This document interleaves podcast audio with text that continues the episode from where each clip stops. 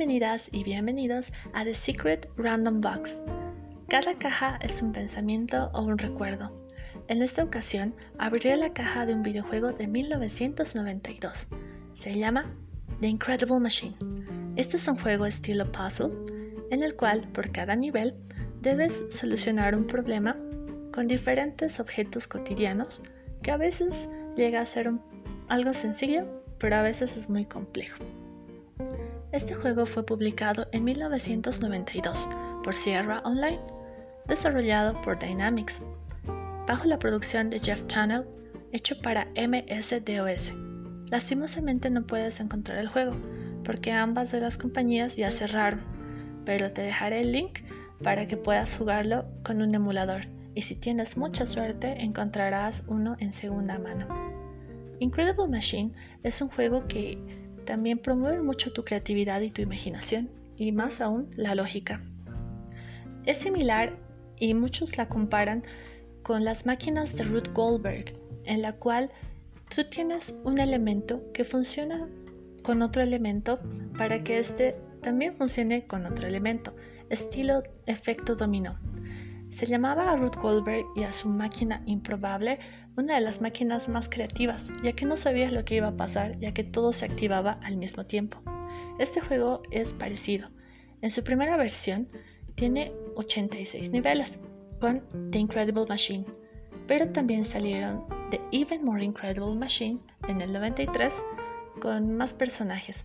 En esta tenías ya humanos, tenías nuevos animales y también tenías nuevas máquinas, pero la idea era simple, resolver ese pequeño problema.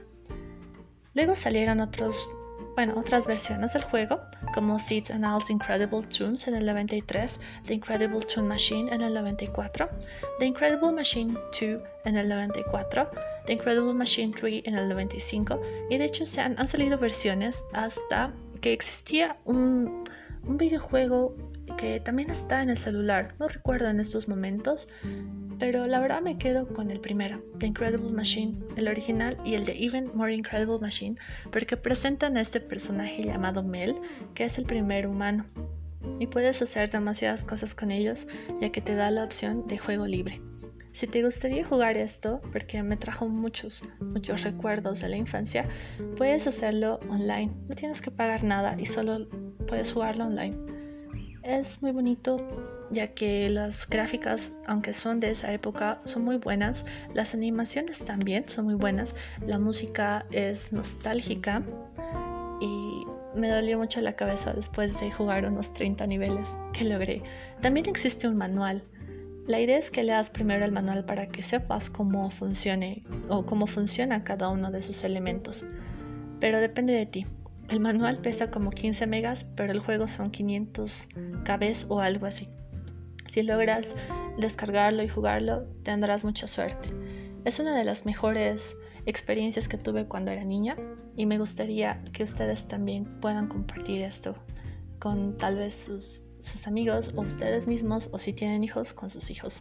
Es algo realmente muy bonito de recordar del pasado. Espero que les haya gustado y les dejo la descripción. Tengan muy buena noche y nos vemos en el siguiente episodio. Gracias.